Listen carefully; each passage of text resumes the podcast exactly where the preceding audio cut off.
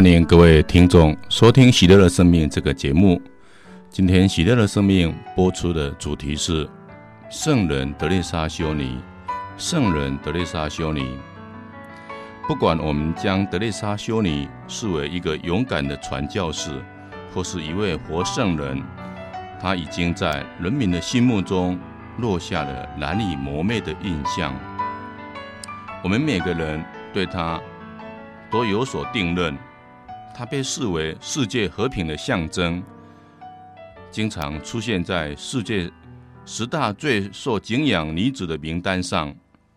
然而，她本人则从未宣称她自己或她所做的事有任何特殊之处。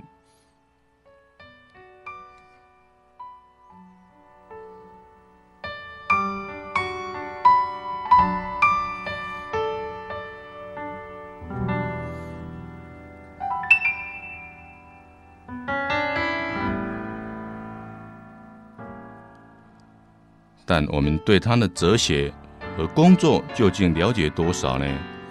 当我们设法去探看一般观感以外的东西时，我们发现他的信仰和他明确的方向，大大的开导了我们如何对同为人类的同胞给予爱、服务、尊重，特别是那些穷苦无依的人。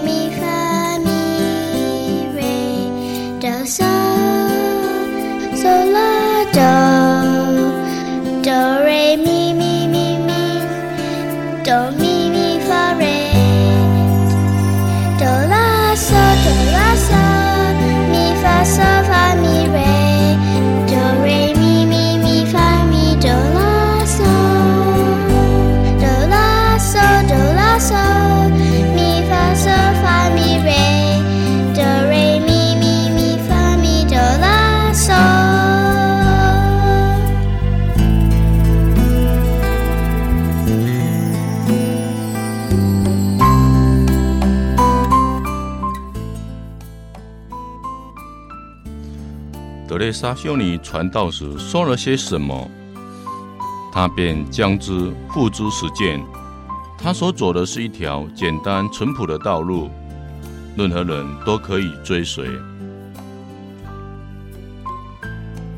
过去，当世界气息领导和精神的指引时，就会有极为杰出的精神领袖出现。这些具有强大精神力量的人，有明显宽宏的精神力量。他们的教导也常具有革命性，充满魅力的亚西西的圣方济就是这种人物。圣方济于十二世纪生于意大利，他卖掉所有的财产。遵从基督休去其教会的召唤。起初，他投入贫穷的生活，只穿一件粗布袍，向人乞食，照顾马蜂病患与游民。后来，他创设了修会，对改革当时极为富裕而常有偏误的天主教会很有影响力。他死时，已经有五千多名花园的会士、神父、修女聚集在他门下继续工作。今天，方济会已成为世界上最大的修会之一。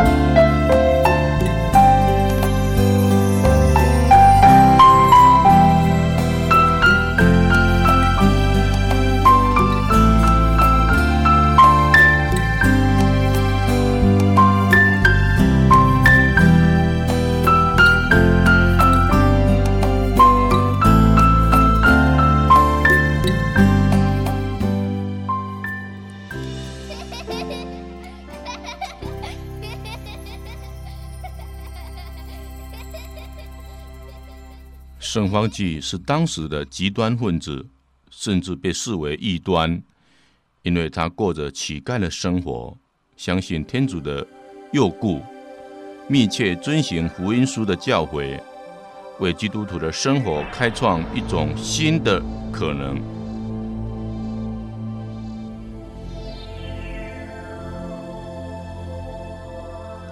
他在教会组织内部。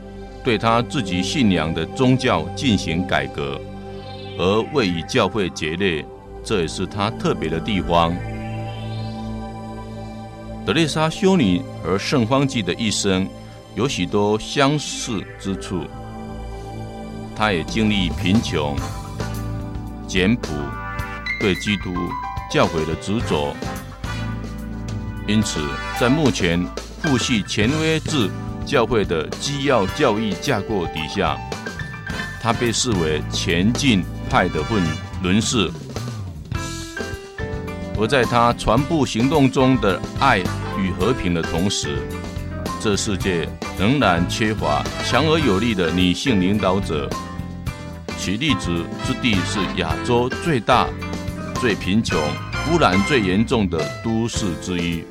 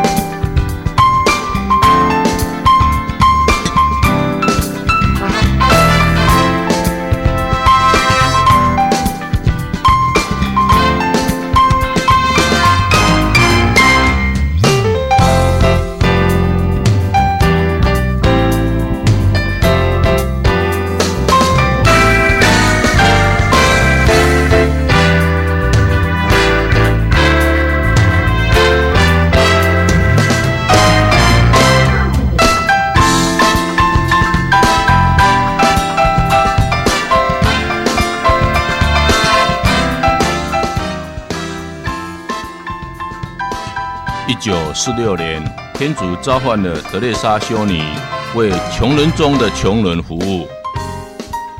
她从照顾她在加尔各答街上看到的一个垂死病患开始做起。今天，她是仁爱传教修女会的领导人。此一修会于一九五零年在梵蒂冈的认可下由她创立。过去四十五年来，当天主教会的圣经数目逐渐递减，轮奈传教修女会的成员则不断的增加。如今在世界各地，总人数已远远超过四千人。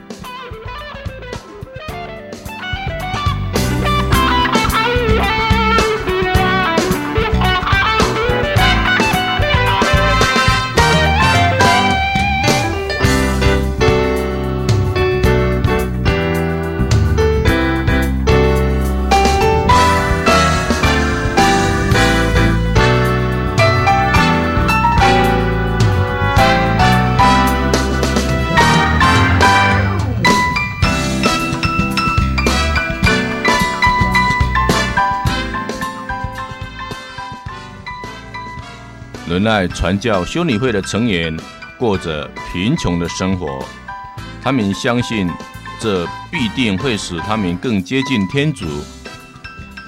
他们的信赖他的诱故，像圣方济一样，足以他人的私语作为生活与工作的凭借。他们也像圣方济一样，以他们的教导别人的方式来过生活。包括不比他们所照顾的平民拥有了拥有更多的东西，他们吃的不多，只有两套衣服、一双鞋、一个水桶、一组铁盘、一些必需用品、一床薄薄的铺盖。他们的团体生活以福音为准则。基督徒所遵循的祈祷、爱、宽恕、不下断语、谦卑、真理，完全顺服天主的话题，他们都做到了。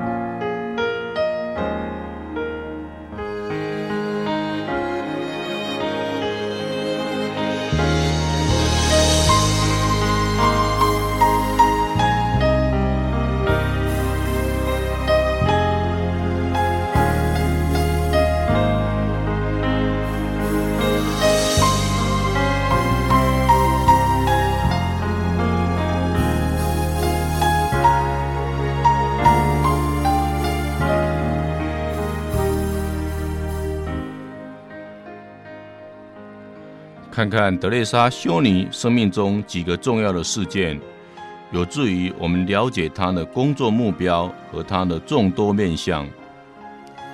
德蕾莎修女于一九一零年八月二十六日生于阿尔巴尼亚的斯科别，名为亚尼贡哈波亚苏，在三个小孩之中排行老幺。童年生活安逸而舒适，父亲是建筑承包商和进口商，母亲虽严格，却有着深深的慈爱和信仰。由于父亲的早逝，生活困苦，母亲便经常贩卖布料和刺绣的生意，以维持家计。十几岁的时候，雅尼加入了当地的教区，一个名为“善会”的青年团体。透过那里的活动以及一位 S 会教师的引导，雅尼开始对传教的世界产生了兴趣。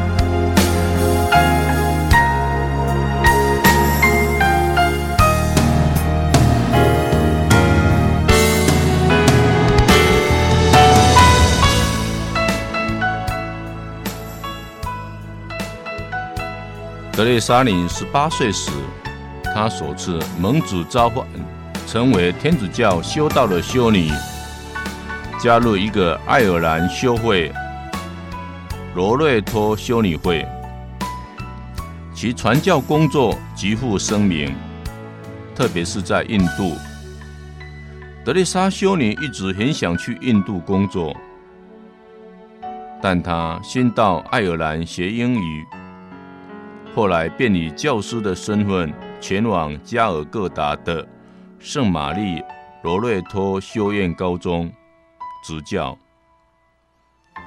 他于一九二九年的一月六日抵达加尔各答。当他于一九三一年五月二十四日化验成为罗瑞托修女时，他预计女修的圣德蕾莎。耶稣的小花之名，选择了德蕾莎这个名字。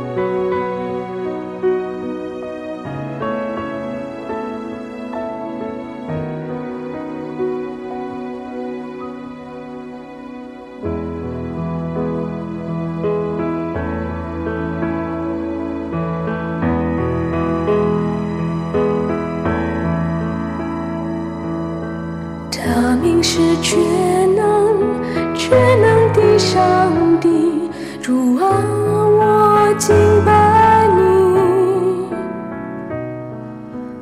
一切他都能，万事都可能，宇宙。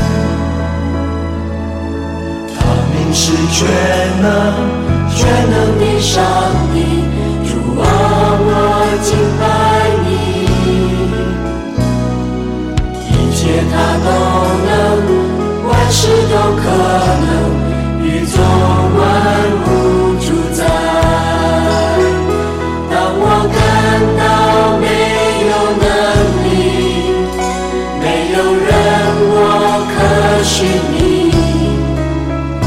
你的爱使我坚固，你的名给我归属。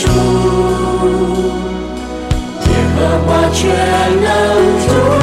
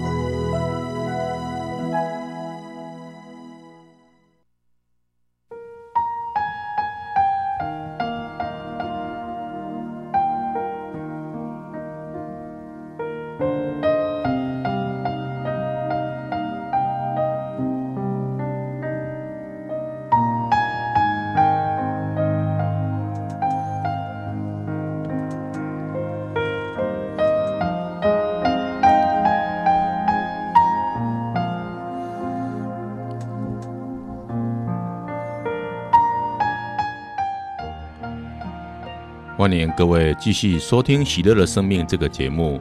《喜乐的生命》这个节目今天播出的是圣人德蕾莎修女。当德蕾莎修女离开家园，前往世界另一端，这个决定以及选择德蕾莎为名，是让我们了解德蕾莎修女其力量、性格、目标的两个重要线索。她的热忱不只是入修会而已。同时也想切实的做些传教的工作，走出去把基督的生命给予人。他如此描述他所领受的第一次召唤。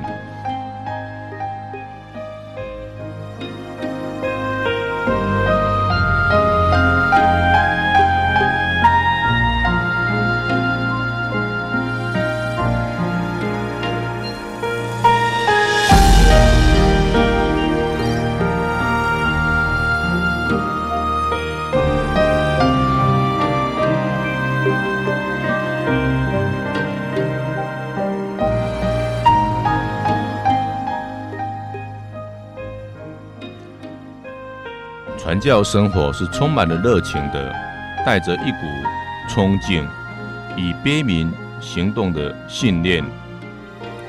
德蕾莎修女的拓荒精神也由此萌芽。然而，传教工作并不仅于悲悯的行动。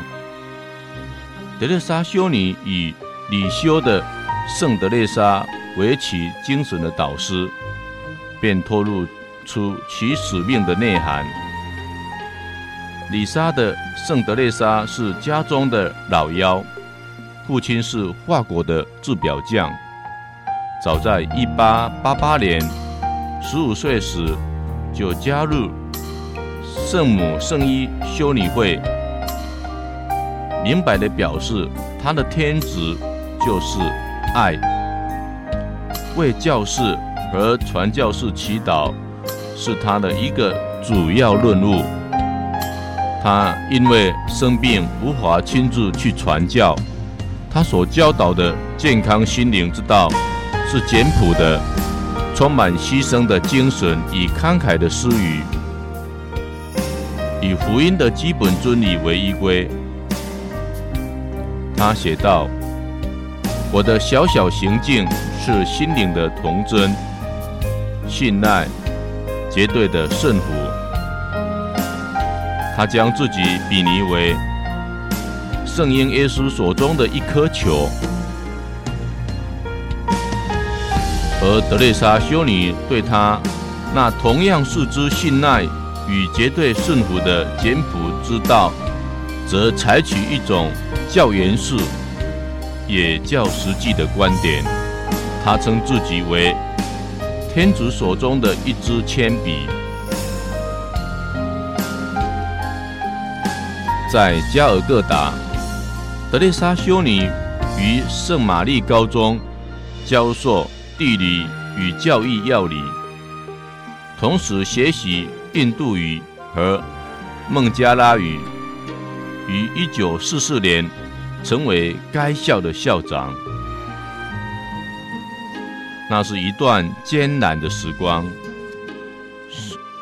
因为食物限额配给，工作量持续的增加。德丽莎修女的身体本来就不是很健壮，此时更罹患了肺结核。她无法继续执教，被送往喜马拉雅山麓的达吉岭修养。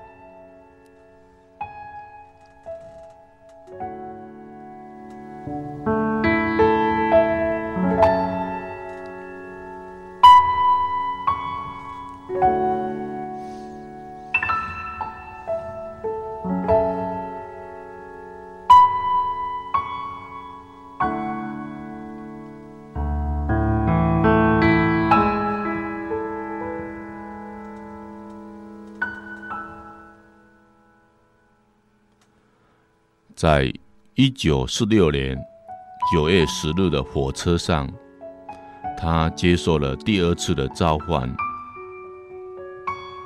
召唤中的召唤，他如此的描述：当他到来时，唯一能做的只有说“好”。信息非常的明确，我将放弃一切，跟随耶稣进入。贫民窟，在穷人中的穷人之中服侍他。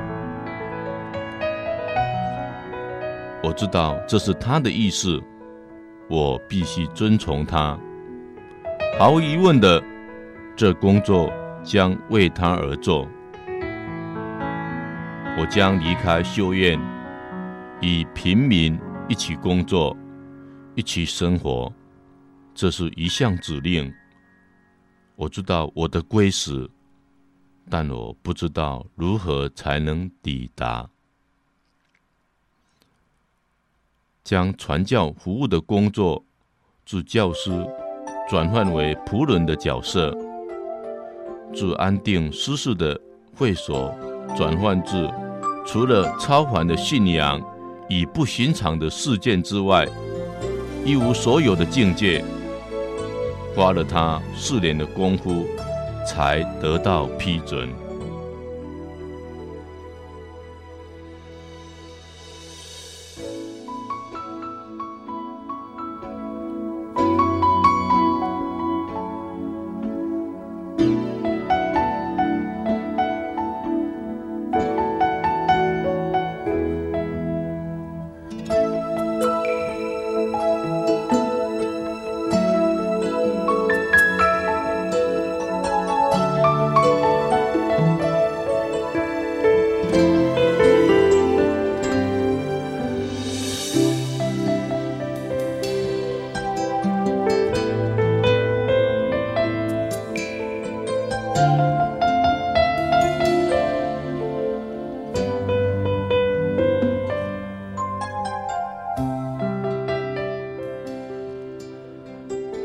莎修女在圣玛丽高中待了十九年，期间与其共事的许多修女与访谈中，总会提到当时的德蕾莎修女身体虚弱，思想行为也没有特殊之处。如今，在人民的心目中，她是典型精力旺盛的行动家。他见到世间的某种需求，并据此行动。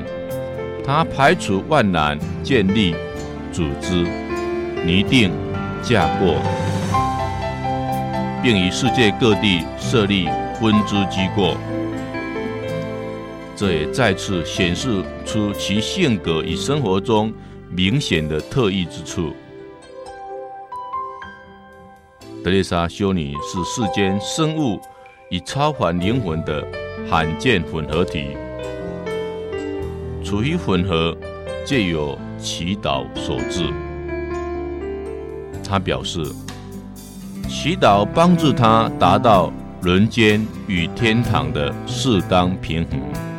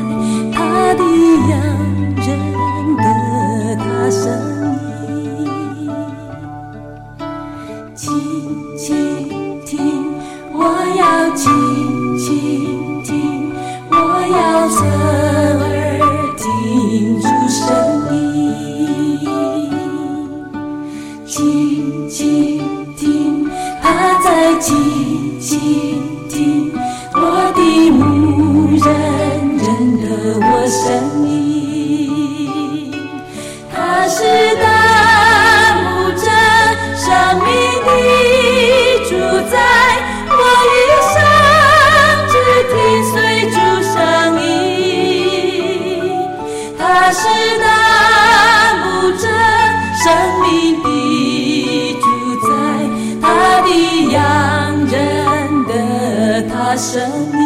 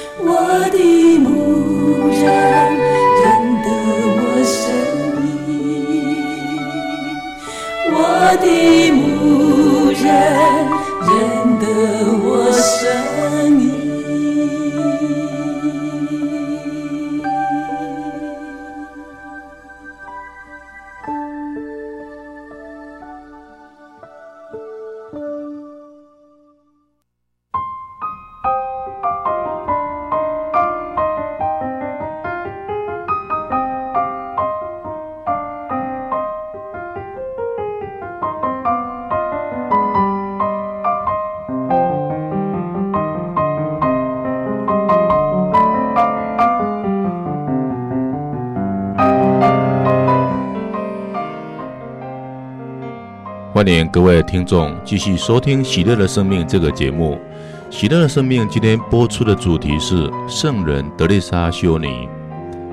德丽莎修女在坚强的意志和完全顺服天主之间所获致的这种平衡是很有启发性的，因为她曾经提到，在圣洁之道前前行，所依靠的是天主和我自己。天主的恩宠和我的意志。成功的第一步是把事做成功的意志。当人们问到德蕾莎修女的圣洁行止与圣人的风范时，她总是淡淡的说：“圣洁具有必然性，它不是少数人的专属品，并非只有过学会生活的人才能拥有，而是。”所有的人的单纯论悟，人人皆可圣洁。他之所以被许多人称为活圣人，可能起因于一个在现代生活中越来越受到赞美的特质——平衡。著名的印度导师克里斯纳穆提。认为圣洁源自完整性，也就是把我们自身所有的相异的部分均匀的组合成一个完整的。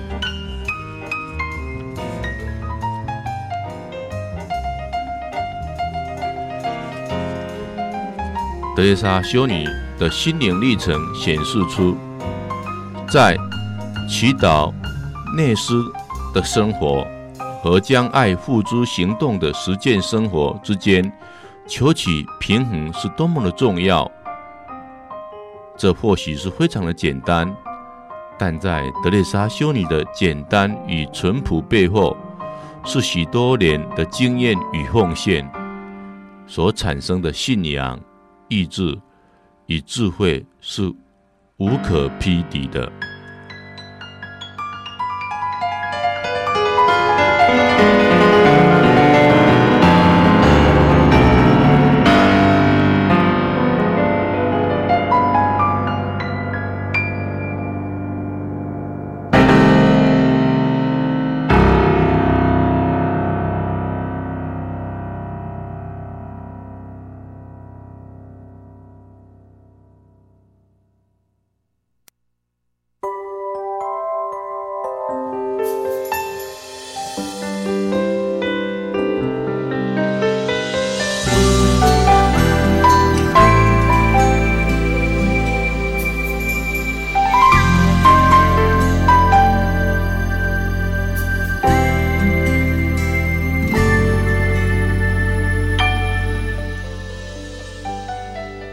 谢你继续收听《喜乐的生命》这个节目。《喜乐的生命》今天播出的是德丽莎修女。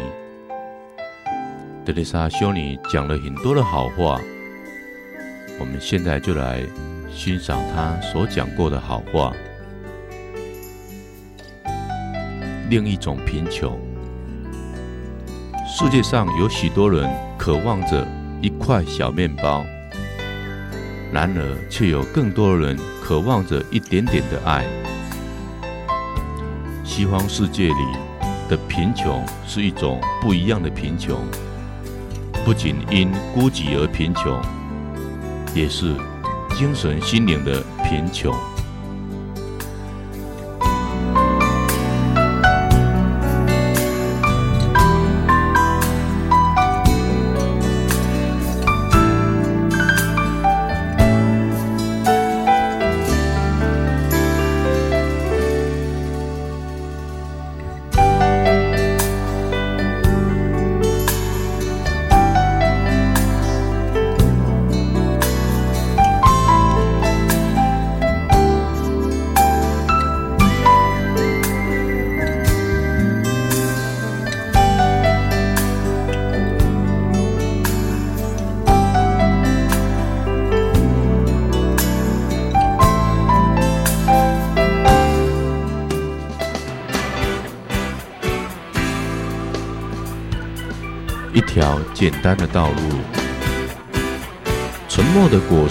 是祈祷，祈祷的果实是信仰，信仰的果实是爱，爱的果实是服务，服务的果实是和平。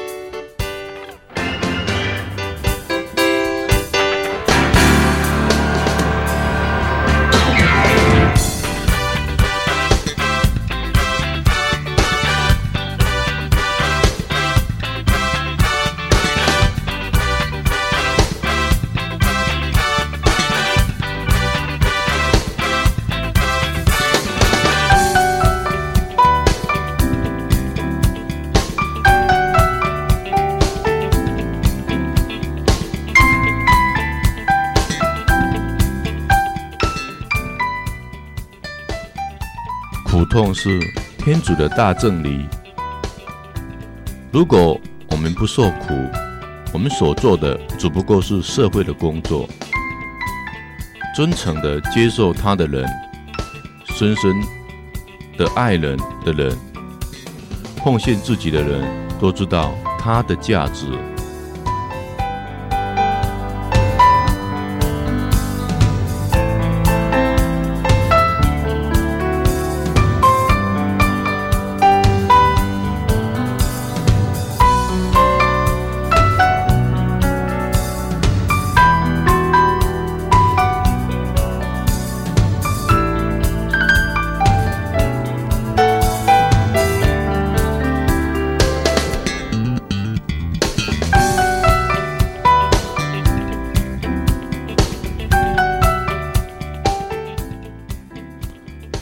不管怎么样，总是要。人民不讲道理，思想谬误，自我中心。不管怎么样，总是爱他们。如果你做善事，人们说你自私自利，别有用心。不管怎么样，总是要做善事。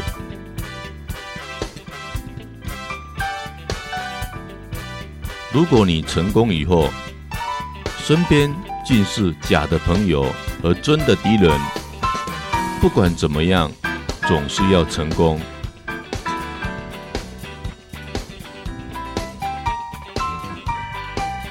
你所做的善事，明天就被遗忘。不管怎么样，总是要做善事。诚实与坦率，使你易受攻击。不管怎么样，总是要诚实与坦率。你耗费四年所建设的，可能毁于一旦。不管怎样，总是要建设。人民确实需要帮助，然而，如果你帮助他们，却可能遭到攻击。不管怎么样，总是要帮助。将你所拥有最好的东西献给这个世界，你可能会被踢掉牙齿。不管怎么样，总是要将你所拥有最好的东西献给这个世界。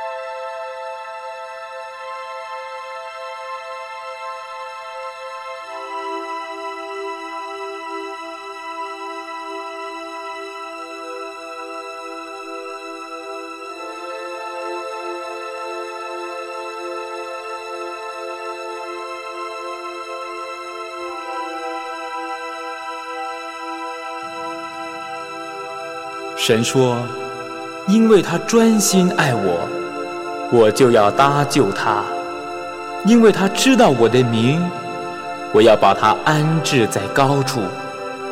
他若求告我，我就应允他。